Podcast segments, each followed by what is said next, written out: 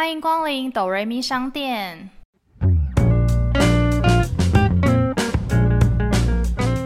耶！欢迎来到我们的第一集，我是板娘多莉，我是小米。在这个节目里呢，我们会透过一部戏剧的剧情来分享我们身边的故事。到底是人生如戏，还是戏如人生呢？好，我们今天要分享的呢，是之前在那个 Netflix 上面非常热播的一个美剧，叫做《Emily in Paris》，是由 Lady Collins 主演的。那在今年十月于 Netflix 首播。主要在讲的是二十多岁的女主角艾米丽来自美国芝加哥，那机缘下她得到了外派法国巴黎的工作机会，让她如何在巴黎兼顾友谊、恋情、事业以及职场生活的一部网络剧。我们今天要分享这部剧，纯粹是因为我们其实两个人都已经看过这部剧，然后也算是因为现在应该还在热播吧。其实我觉得不止台湾呢，我发现好像连韩国的讨论度都蛮高的。我我想了几个，就是为什么会吸引女生看，包括我本人，就是为什么会很喜欢，也没有很喜欢，就是觉得这部剧会吸引我去看的原因，是因为我觉得第一个是，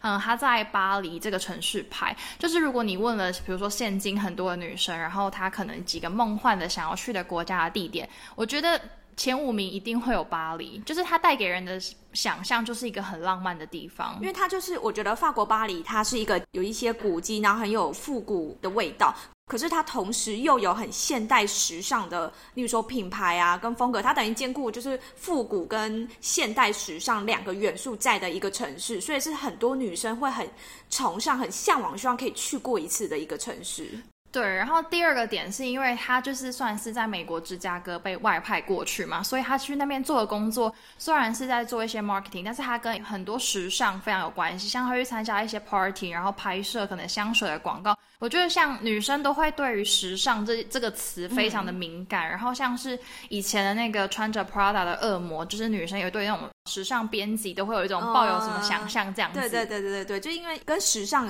连接相接的一些，我觉得电视剧或电影好像都很容易受女生的喜欢或者是想要去看。然后我觉得再主要还有一个原因就是加上今年疫情的关系，所以其实大家都不能出国。那不管是你有没有去过法国巴黎，其实看这部剧也可以过过干瘾，就是可以回味。一下当初去法国巴黎的一些景点啊、街景啊、文化风气等等，又或者是没有去过的，也可以看这部剧，然后去可能体验一下法国巴黎的一些风情。就是他这部剧里面有拍摄非常多场景，都是在一些就是真的是巴黎的都会区的地方。像我有看到很多朋友，就是会看完这部剧，他们就会附上在一张他可能曾经去过巴黎的照片，然后就会说哇，好想去巴黎。就是那种你因为你现在不能出国，你就是只能回靠着照片回忆嘛。所以我觉得有一部分的人是用这部剧来回忆他曾经去过的地方。而且我最主要会发现，就是说，因为他这女主角在法国巴黎有遇到很多就是。男生帅哥、法国人搭讪，或是等等的，所以其实我发现有很多人也会就是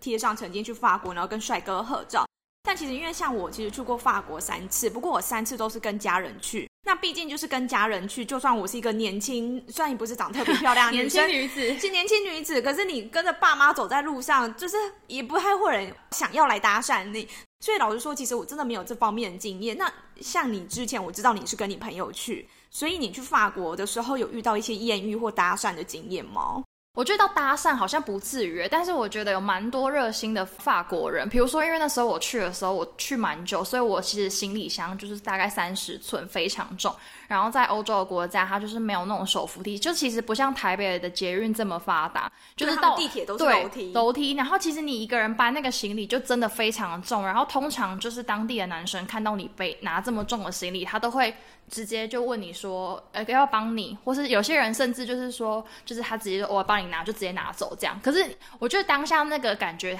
你不会觉得是他要偷你的东西，因为他看起来就是呃慈眉善目这样子。就我当下会想说，好吧，就是如果你我东西这么重，你愿意偷的话，那就算了。就大概两三次都是他们，就是很主动帮你拿东西的时候，你就是在心里就是帮这个加分这样子。所以都是帅哥吗？呃，我觉得因为可能是西方的那个脸孔，所以我觉得算是有魅力的男生。但是你并不会想说他是不是特别帅的男生，因为你当下可能不会感受到这么多。嗯，因为其实西方脸孔就是都是五官很深邃。因为像其实我弟是长期在法国生活的人。然后他也跟我说，真的不像这部剧一样，法国到处都是帅哥。他也这样跟我说，因为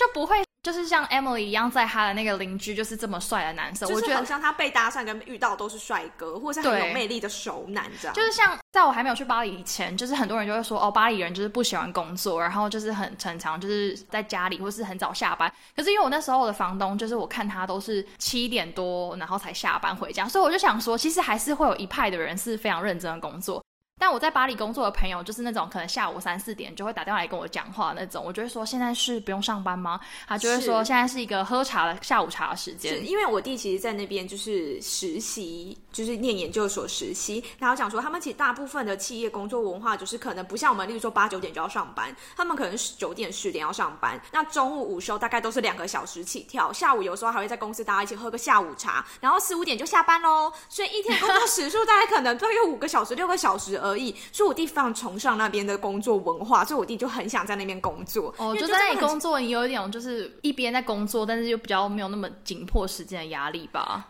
对，可是我觉得这是相对相辅相成的，所以相对他们的效率不高。对，对吧？刚本来想讲懒散，可是好像有点太过分，就是真的效率不高。他们就是非常注重，就是个人现在想干嘛就干嘛。例如说，我之前曾经就是去呃，在机场要回来的时候，不是要退税嘛？就是你会买一些免税商品，然后在机场做退税的手续。然后他们就是那天真的是大排长龙，我们办那个就是申请那个退税，大概排了一个小时。然后本来有两个窗口，有一个窗口就开始吃吃起吃起他自己的早餐还是什么的，就是他也不管现在排队人超多，就是很多人赶着要就是办退税。他没有，他我现在就是要吃饭啊，I don't care。然后我现在就要做我的事，然后就剩下一个窗口，我们上面只剩全部傻眼。我们做的事已经到登机时间才刚办完，才做完那个退税，然后我们全家人就在机场狂奔。然后后来上飞机后发现，整个飞机还有一半的人都还没登机，可是其实登机时间已经到了。我觉得其实是因为你在巴黎会买非常多，有些人像是他们会去买精品什么，所以我觉得到机场去退税时间，你起码要抓个三个小时，哎，就是因为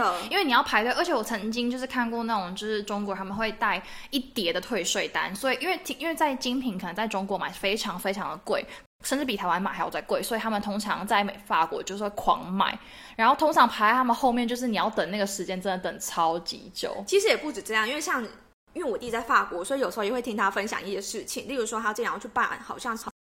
然后就是。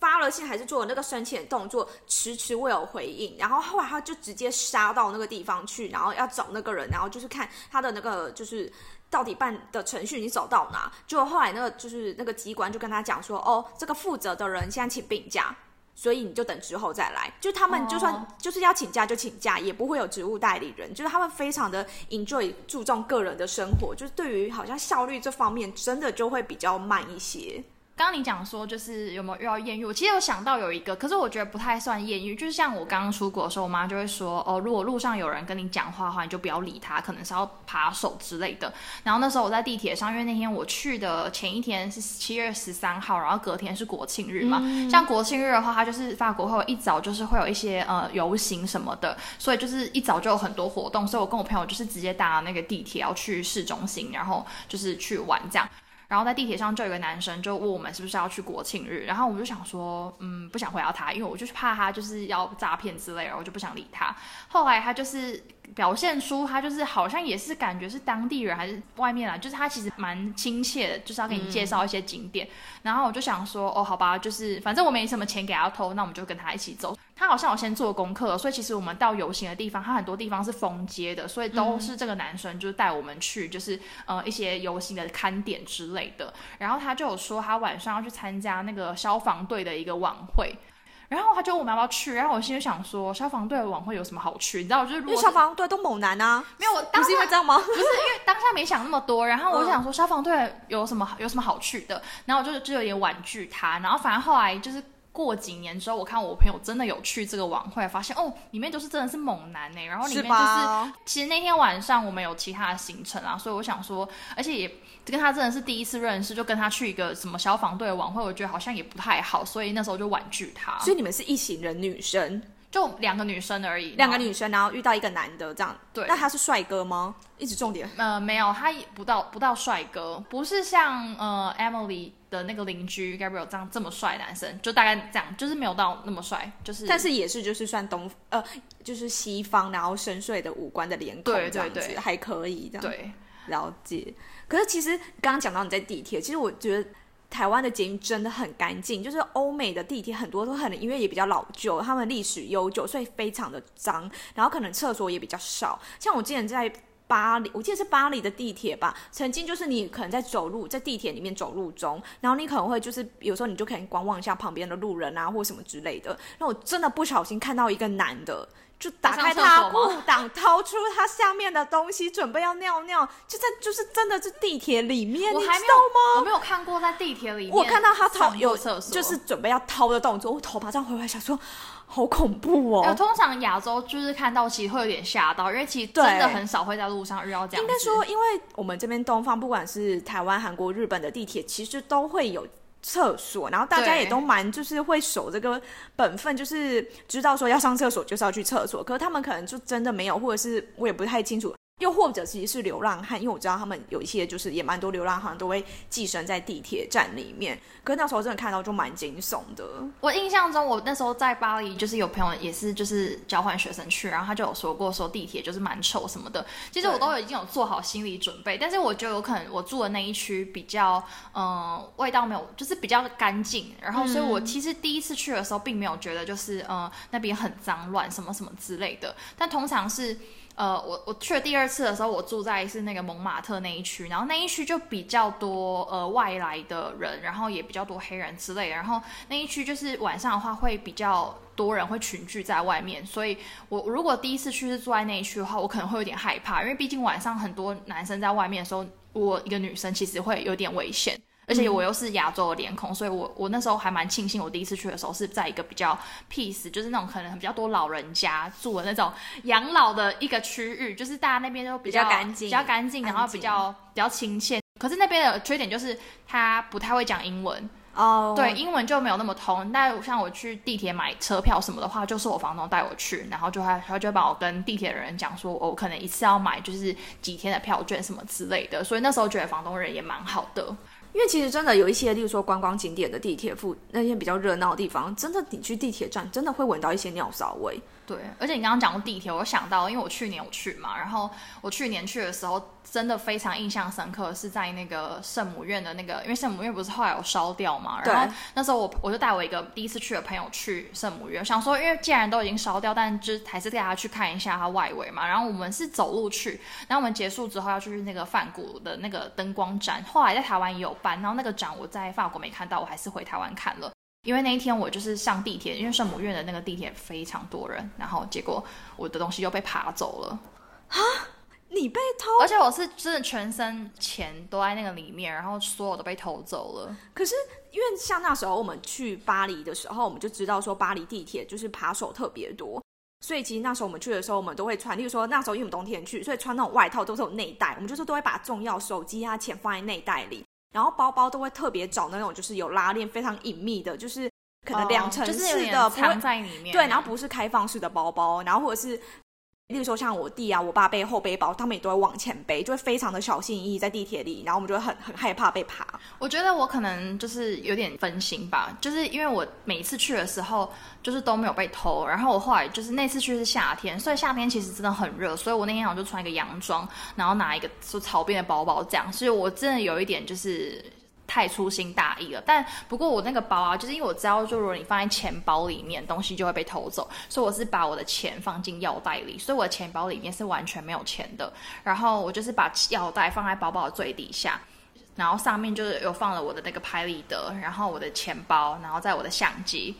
然后我想说，我带压袋子已经压在最下面，应该没有什么事吧。然后那个包包外面有一个绑的，就是把它绑起来这样。然后因为地铁是因为就是真的像沙丁鱼一样，真的非常多人。然后我的包就是其实是有点就是我是有点抱着这样子拿着。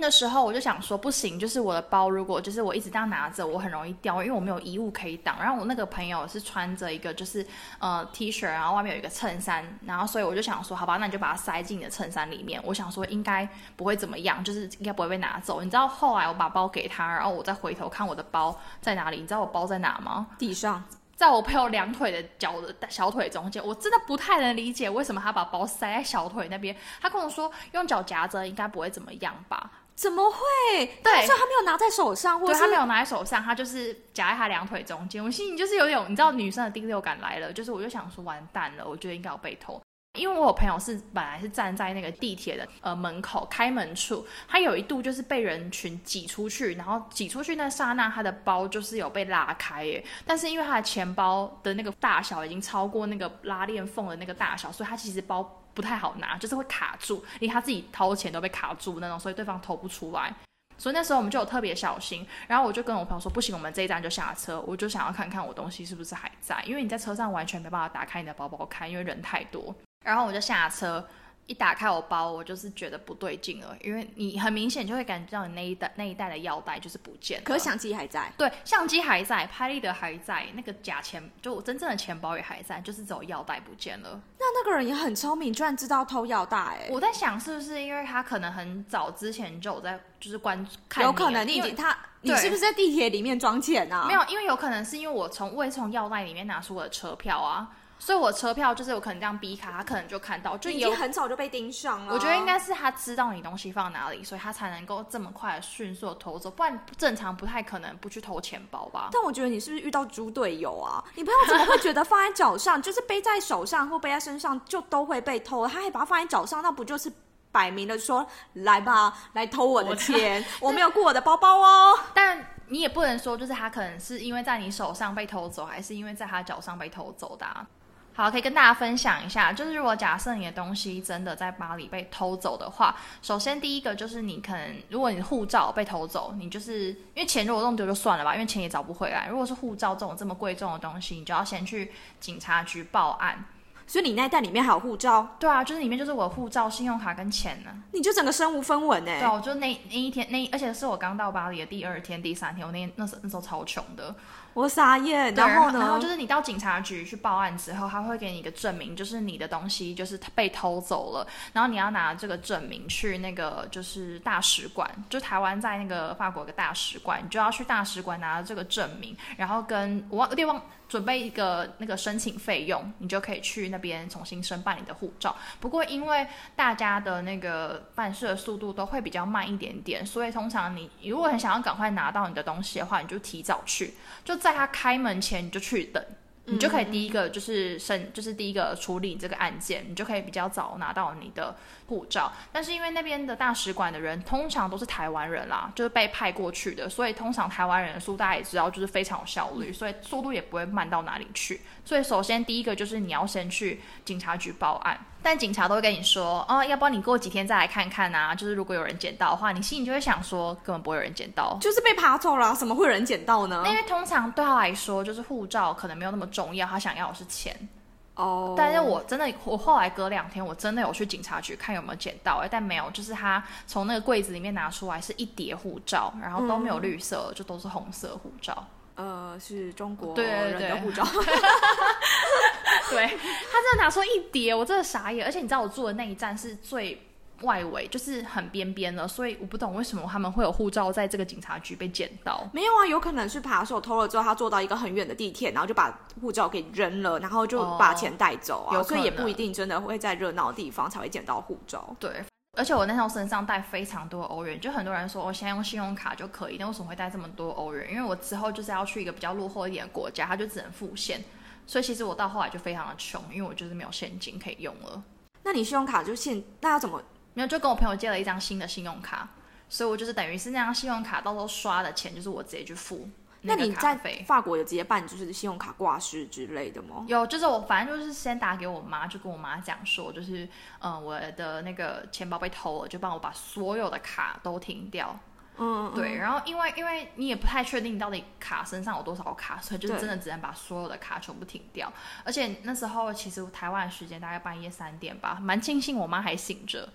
就是你妈应该是你，我觉得是你本身的问题耶。就是你出国，你妈应该都不安好眠，很怕接到你的电话吧？没有，我我我也觉得，就是我妈好像会在我出国的时候，通常都比较浅眠，就是她都会，反正没消息就是好消息，所以通常她不会主动打给我，但就是她应该很怕接到我的电话，因为接到你电话就代表有出事了，有发生什么事有对问题。对对那其实我们也可以分享一下，说就是在巴黎常见的八种观光诈骗的手法。那第一个的话就是珠宝遗失，那他可能就会哦假装是他捡到一个很贵的戒指啊，很贵的珠宝，然后就问你是不是你掉了。但他在问你的时候，第一种就是他有可能就会趁机有人就偷了扒了你其他东西。或第二种，他就是栽赃给你，然后就叫你硬要花钱买下这个东西。哦，就就是他会他就是会让你分心吧。对，一种就是让你分心，一种就是直接就是霸王硬上弓的感觉，哦就是要你付了这个钱。第二种的话是一个，就是他们在一些观光景点，然后都会有一个人，就是用好几个杯子，然后把球移来移去，然后让你猜是球在哪一个杯子里。那一开始的时候，他就会让你赢，或者是让你看到说有人一直赢，但他其实这都都是有安排的一些庄脚啊，或者他的同伙。然后等到你真的玩的时候，玩到后面你一定是会大赔，或者是说你在玩的时候，其实你手上的东西都早都被偷光了。哦，看过这个哎、这个我蛮常在那个蒙马特，就是圣心堂那边，就是他那一条路上，超多人在玩这个。然后那时候我一开始就是会以为是只是一个，比如说街头的表演表演，嗯对你就会靠近看。然后你后来我是我朋友跟我说，就是旁你旁边有可能站着的人都是在诈骗的人。有可能，就是当你在看的时候，他就会偷你的钱。后来就发现，嗯，他真的是一个诈骗的手法，他不是一个单纯的才艺表演。所以你们那时候应该没有傻傻的去当没有，就是因为我们也不太会去玩，就是我们就在旁边嗯看，就凑热闹的心态。我跟你讲，通常都是这种凑热闹的心态。然后你觉得哦，好像很简单，可以试试看，之后你就被骗了。可是你们应该只有凑热闹，然后就走了吧？凑热闹。其实都其实连凑热闹都很小心，因为你在凑热闹的时候，你可能很专心在看，然后其实你身上的包包的东西有可能就被偷走了。所以我觉得就是在欧洲行走的时候，他们扒手真的很多的时候，真的就是你不管什么时候，你都要特别留意自己的贵重物品。然后第三种的话，常见的诈骗手法的话，一个就是签名捐钱做公益，让他可能就会一直说服你啊，要就是签名啊，然后可以捐钱啊，甚至会跟你说前一个人已经捐了多少钱，叭叭叭等等的，然后就是最后可能甚至会一群人围着你，就是逼你签名要捐更多钱。不过这种可能就是语言要比较相通啦，我觉得他可能不就不一定会找亚洲人、对但我觉得亚洲人他会比较就是有怜悯之心。爱心这样子。对，因为第一次去的时候，我也是，而且我一开始就想说，好吧，就是可能真的做善事，就是他当下跟你讲的感觉会是一个，就是你要帮忙联署。然后什么，只要签名而已，就是多一个人头。你看到那个名单资讯上面，它其实写蛮详细，它好像就是要你多少钱，就签一个名，然后多少钱，这个意思就是要你捐钱的意思。然后其实你当下就会很难拒绝他，因为他会跟你就是拉扯，就会跟你说，哦，我这一点点钱应该还可以吧，什么什么之类的。然后那时候是有一个就是男生就是直接出来，然后就跟我们说，就帮我们拒绝他，就叫我们赶快走。所以那时候还真的，他就后来就把我们就是我们远离那群人之后，他才跟我们说，就是他们通常这样，就是有点在诈骗观光客的感觉。还好哎、不然你们就真的签下去，就不知道被对，因为你当下。会想说，就像我们可能在那种东区还是哪边捷运站西门出口町不是会有人在联署一些活动嘛？嗯虽然你当下并不会想说你有需要一个外国人联署嘛，但就是你可能会觉得哦，好吧，签个名又不会怎么样。然后，但通常签下去之后，你就是你得拿出钱来。我觉得真的就是签名，虽然看起来好像只是签一个名字，但真的要很小心，因为不管在任何地方，自己的国家或是国外，有可能签名上面你文字没看清楚等等，你可能就把自己给卖掉了。对我觉得这大家真的还是要有这个警觉性。好，那再来就是跟大家分享第四种状况的话是在地铁。那其实不止法国，很多的欧洲国家都会有这样，例如说观光客可能不太会用他们地铁售票系统，然后有时候呢就会有一些好心人跟他讲说，哦，他有多买票，或他直接卖你票，那其实他是昂。高价昂贵的卖你，又或者是他在跟你解说卖你的时候，有加同伙就偷了你的东西。其实你可以听到第前面这样分享到第四种说法，不外乎他就是让你分心，然后会有同伙来偷你东西，所以就真的要很小心。然后甚至要小心一点，说有些人甚至他们比较专业的扒手，他们还会挂上就是地铁公司的那个识别证，让你以为真的是地铁公司的人来帮你，但其实不是。所以，如果你真的不会用地铁系统，如果说有一些观光可能比较热门的地铁站，其实都会有一些中英文的系统可以使用，所以其实应该不会太难。那如果说你真的不会，一定要找就是穿地铁就是公司的衣服，不要只是挂识别证而已，因为那有可能都是诈骗。或者你直接去柜台买票，对对，或者直接去柜台就是服务中心询问，然后买票。然后再来是状况五的话是幸运手环，就是他们会卖你一些，例如说跟你握手，或者是就突然挂了一个手环在你身上。然后就逼你要花钱买下，因为其实像这个的话，不止在巴黎，我弟之前好像是在意大利还是德国，我有点忘记了，他也遇过，真的当下就是一个不小心，然后就有一个陌生人就把他直接把了一个就是很普通的编织手环，然后直接挂到你的手上，逼你要买下它。哦，就是他把它拿在手上，然后你如果套上去，那上面你就他也不会想要把它拿走，他就让你掏钱对，或者是他可能在跟你说话的时候，他就他们很就是很技很专业啦，我只能说很专业、很有技术性的，就直接套上去。不，有时候不是你自愿的，哦或是他只是跟你握手，手环就直接上去了。而且这种人最多会在那种什么巴黎铁塔那里那一带对观光客特别多，因为巴黎铁塔很多因为我。印象是，我跟你说，我每次去铁塔附近啊，那边的就是黑人还是什么卖那个纪念品，都超像台湾夜市在卖。比如说台湾夜市卖个十几二十块的东西，他那里就可以把你卖十几二十欧。嗯嗯嗯。然后我就想说，很穷的时候好像可以从台湾批货来这里卖，因为他那个地上啊，就是有摆铁塔的那种小标志。嗯然后那时候我朋友就走过去，就没有仔细看，他就直接一脚给他踩在他的那个铁塔上，然后你说他卖东西的那对，然后我就赶，然后就赶快把我朋友拉走，我们赶快就快跑哎、因为那个黑人就转过来看到了，然后我就说完蛋，他要叫我们赔钱，我们赶快跑走，所以你们就狂奔。对，我们狂奔哎、超可怕那。你朋友也是蛮强的，也是走路没有仔细看，是不是？还是就是说，对还是说那整条路上就很多，因为它是一条路上，然后他，比如说你走路靠右边走，你的右手边就会一排都是摊贩。那嗯一排摊贩它都是不是像台湾的摊贩会有一个小架子，它就是摆在地上，就像地摊一样。哦所以你其实走路，如果人一多没有注意你没有注意看，你就会踩到别人的东西。像幸运手环这个啊，它也蛮长，就是会在那种呃观光景点，比如说有几个出口，他们会全部埋伏在出口外面，就是比如说五个出口，你就会看到有五个人站在出口每一个出口门口，等到你出来那刹那，他就会冲上去，然后要帮你戴手环这样。我的天，好可怕、哦！因为我有一次经过的时候，我就说，你看那里五个人在那里，出来的人超可怕。其实真的就是说，如果是自己去欧洲旅游，要特别小心。那其实一群人也是，真的就是互相 cover 啦。对，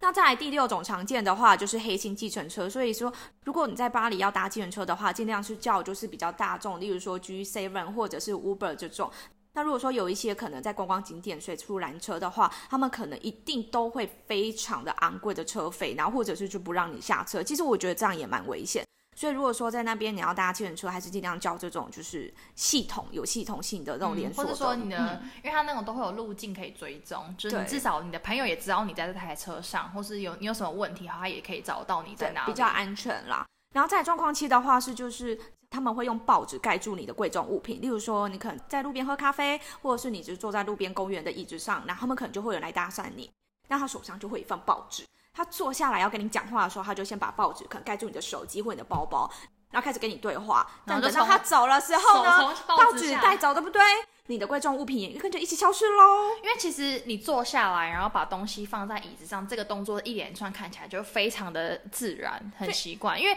像我们也是啊，我们坐下来也会把东西就是放在旁边椅子上，所以你并不会觉得它是有刻意要怎么样。不过因为这是在台湾，台湾治安真的算蛮好，真的蛮好，你东西放在桌上去点个餐回来也都不会被偷走。对，所以就说，如果你真正到巴黎旅游的话，你的贵重物品真的一定不离身，甚至你坐下来的时候，一定都要放在自己的腿上。对对然后最后一种状况八的话是 ATM 领钱。那如果说你真的会去 ATM 领钱的话，要注意一下前后有没有一些可疑的人士。有些人会在后面，然后就看你的密码，或者是你一领完钱他就把钱抢走了。我知道，因为你领钱的时候你是面对那个 ATM，然后你后面就是一般的道路，所以你不知道你后面来来去去的有人有什么人。对其实蛮危险。像台湾的 ATM，它不太可能会设在路边。它就是会在银行的，比如说一个小空间里面有一个门，至少它会有一个门跟路上的人是有一段距离，你不会真的跟人群很接触。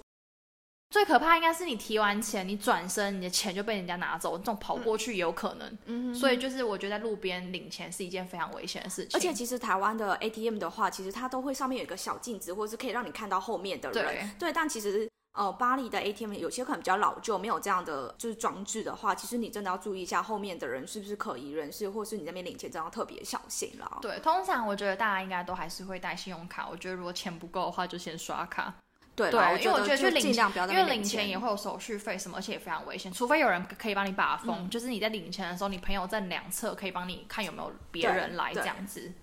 然后，哎，我突然想到，就说就是 Emily 在剧情里面，然后她不是也常常就是在路边，这算路边吗？对，就是因为他们都喜欢在路边喝咖啡。他们其实当地的咖啡厅很少就是外带，他们一定都是非常闲情逸致的坐下来。好好喝杯咖啡再离开，不像台湾人的就是 tempo 速度比较快，所以其实讲求效率，所以他们就是常常外带，然后边走边喝，又或者带去公司喝这样子。然后我就想到我小时候的时候，第一次去法国的时候，然后那时候其实喝咖啡这件事情好像没有像现在这么盛行，大家很就是讲究或是很会去了解啊、钻研。那那时候很有名的就是巴黎的左岸咖啡，就是整排都是咖啡厅。然后那时候我们就是一群人，然后跟着就是我爸的同事、阿姨、叔叔们，就一群人坐在就是某一间咖啡厅坐下来喝。那那我妈其实也不太懂咖啡，所以我妈就点了一杯 latte。然后那时候我还非常记得，就说服务生还跟他再三确认说是要点 latte 吗？然后用一个很奇怪的眼神看着他，他就说对他要 latte，因为就是拿铁啊，因为可能现不是很多人可以接受黑咖啡或 espresso，所以他就点拿铁。结果你知道来了是什么吗？是什么？一杯牛奶。哦，因为 latte 好像在法文里面就是牛奶的意思，所以那时候可能那个服务生会觉得很奇怪，说你为什么要再给我左岸咖啡喝一杯牛奶？所以我妈就真的在那边喝了一杯牛奶呢。通常点这个可能会是帮小孩点。对，因为因为我我好像之前是在那个也是花神咖啡馆，然后我也是点了一杯像牛奶，但它就是会有一点粉粉甜甜的味道。然后那时候我朋友就说：“你知道到底自己点是什么吗？”我说：“我知道。”他就说：“你点的是杯甜甜的牛奶。”我说：“嗯，就是很像给小孩喝的那样子，就是正常大人不太会点，就是那样子的饮料。”没有，我们那个牛奶没有什么特别的。我妈我非常记得我妈那一杯 就是一杯单纯的牛奶哦。哦，我的那个牛奶还有一点甜甜的味道，它是有点淡粉色的颜色。没有，所以那时候我非常印象深刻。虽然那时候很小，然后在。法国巴黎发生很多事情，可能不记得，但这件事我记忆犹新，因为真的点了一杯 latte，然后来的是一杯牛奶，我觉得很好笑。对啊，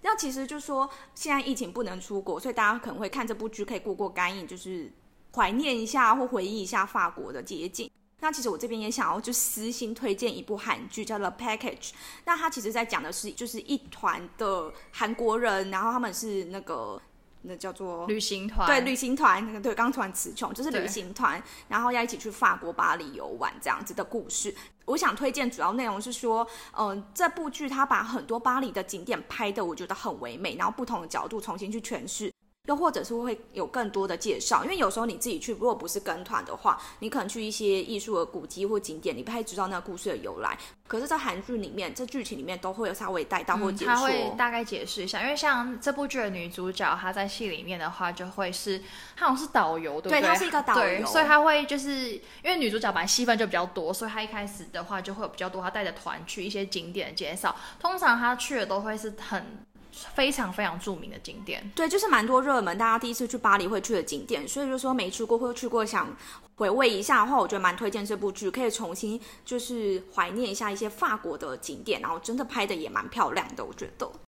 那其实 Emily 在哦这部剧里面是做有一个行销的 marketing 的的工作。那其实，在看这部剧的时候，我会觉得说 marketing 提案是不是都这么顺利啊？感觉他好像。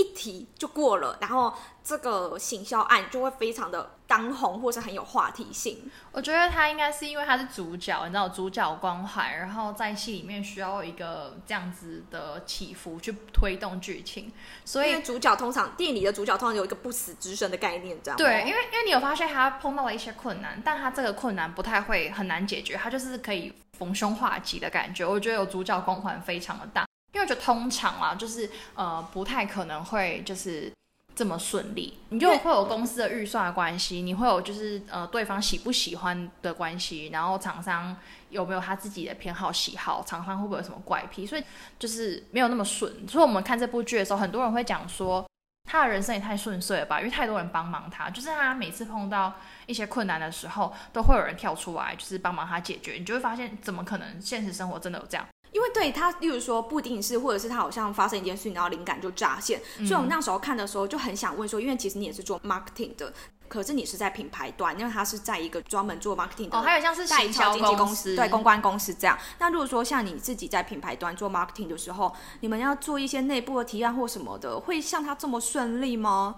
因为他感觉在里面戏里提案好像不需要顾及太多。我们既然是同事嘛，然后一样在工作上，感觉你们好像其实困难重重哎。因为我觉得就像是 Emily 的主管一样，就是他的主管不是有时候会打枪他一些事情嘛。我觉得每一间公司都会有这样子的一个人。我不是说就是主管，你有可能是老板，就是那些人可能都会有自己。比如说对 A 这件事情的想法，可是他可能叫你提一个案去做 A 这件事情的时候，他其实心里有已经他想做的事情。他有时候不是想要你就是真的提一个什么真的非常哇的一个提案，是他想知道你想做的跟他是不是一样的事情。那如果不一样的话呢，就会照他的路走，除非你能够说服他，就是你去做这件事情。可是通常你知道，老板就是他有自己想要做的事情的时候，你你很难去撼动他。嗯，就通常我们这种就是可能是帮忙做一些执行上的事情才有可能，除非这个案子它需要的是比较多年轻的一些想法，比较新的东西，那他就会多采纳你的意见。但是如果你想要去做一个就是你有把握的事情的话，主管通常都会会是以他曾经做过有什么把握的事情去推动这件事。因为我发现说，其实不只是这间公司，或是身边周遭很多朋友在讲工作上的事的时候，就会发现说，公司内部或是上层一直想要创新或是年轻化，但是最后下面提案的话，因为主管还是可能已经有一定的累积的经验或是成熟度等等，然后最后下面提的可能一个很创新或者是一个很很有创意的 idea，最后还是会被驳回，然后最后还是会选择一个就是比较保守，然后跟以往差不多的方向。对。就是会变得是，因为你就知道，就是你可以可发挥的的空间不大，嗯嗯嗯，对。然后其实我比较常碰到的是，比如说我今天有一个呃新品要推出，然后我可能会请，就像可能 Emily 这样的公司来帮我，就是呃想一些方向什么。就有时候我可能会想要呃他们给我一些创新的想法，当然就是对方的公司可能因为他对你这个公司不是品牌不是非常了解，所以他可能可以给予你非常多就是。不同的想法，可是你有往往到最后，你都会发现不能做，因为很多原因是因为你这间公司的文化不适合，或是你公司的预算没有这么多，或是你老板纯粹不喜欢，就是有太多种种原因。就是其实不会是你提案不好，而是我们公司可能不太适合做这件事情。嗯，有时候也是那种卡在你跟你跟厂商，然后公司之间，你会很无奈，因为你你也想帮忙这个这件事情，可是有时候你就是被迫就是得。就是比如说听听于某一方的意见的时候，你就没有办法做出大胆的尝试。所以我觉得，我觉得各有利弊吧。应该说，我们都还是为公司工作，所以最后还是公司的想法跟主管的想法为第一优先。对，就是以大权为主，对吧？就是像你看，还有一还有一幕是那个他们在拍那个广告。然后不是有就是呃他们在那个桥上，然后一个女模，小心不要暴雷哦。嗯，反正就是一个女模，然后反正就是她拍一个香水的广告，然后一个女模不是有一个，就后来就裸体上阵这样嘛。然后 Emily 那时候不就跳出去说，我觉得你们这样就是在物化女性，就是她非常直觉的讲出她非常主观的个人的想法。然后我觉得蛮讶异的是，他当下竟然没有被就是呃斥回还是什么，就是如果是以。比如说现阶段在亚洲的护公司来说话，如果你的环境不是那么的 opening 的话，你直接这样讲，其实很容易被讨厌，被主管讨厌，你可能就被黑名单。而且就是在已经是在这个 project 在执行中，然后你要跳出来反驳跟就是打断的话，应该真的上层会觉得说你是在找麻烦吗？对，而且你会，而且有些人会更极端，是他会觉得你在挑战他。哦，因为你的高阶主管会觉得，所以你现在是在质疑我做这件事情的能力吗？就通常不太会这样，就是通常都会。我觉得我们一开始如果觉得一些事情跟你的想法不太对盘的时候，你会以一个建议的方式。但我觉得建议对方能不能听进去，就也蛮看缘分的。我觉得这有可能也是东西方文化不一样，因为东方可能比较保守，比较在乎就是阶级，所以其实有时候下面没办法这么大胆或可完整的可以表达自己的意见。那西方可能比较 open，然后大家会比较可以尊重彼此的想法，所以下面的也可以这样提出这样自己的质疑或意见。可我觉得可能这在亚洲国家就会比较困难，就是我觉得就是文化不一样。对，因为像亚洲比较保守，像里面它其中有一个 marketing 的提案，它其实是有一种呃是比较负面的方式去提高我这个产品的声量。那其实我当下看到就挺哇哦，如果这件事发生在亚洲，应该不行，可能会上新闻，甚至大家会大骂。然后会觉得说这公司怎么可以这样？所以其实我发现亚洲不管是品牌方或者是公关公司代抄中间的媒体商等等，都会比较。避免是有一些争议的议题，或者是避免比较争议的，例如说像刚刚讲到物化女性，像在这亚洲国家或台湾，一定不可能会避免就这样的发生，就是比较不敢这么大胆的采一个负面的方式去就是炒作。负面新闻可能可以获得一时的眼球关注，但是大家还是会希望你这件事情被大家关注，是因为某你做了一件好事。就是是正面的，对，是正面。我觉得大家还是会以希望是正面为主，所以这种就是比较冒险的话，真的比较难可以遇得到。没错。好，那今天我们好像差不多了，就是我们打烊时间到了。对，那我们今天就是从这部影集分享了一些我跟小米在巴黎的 一些有趣还有荒谬的事情，然后还有分享一些在工作职场上面的一些经验。那如果你们看了这部剧有其他的一些启发或者是想法、故事的话呢，也欢迎留言跟我们说。那记得如果喜欢的话，记得订阅，还有评分五颗星。那也欢迎留言分享你的故事，还有 follow 我们的 IG Do Re Mi In Store。那我是板娘多莉，我是小米，谢谢光临。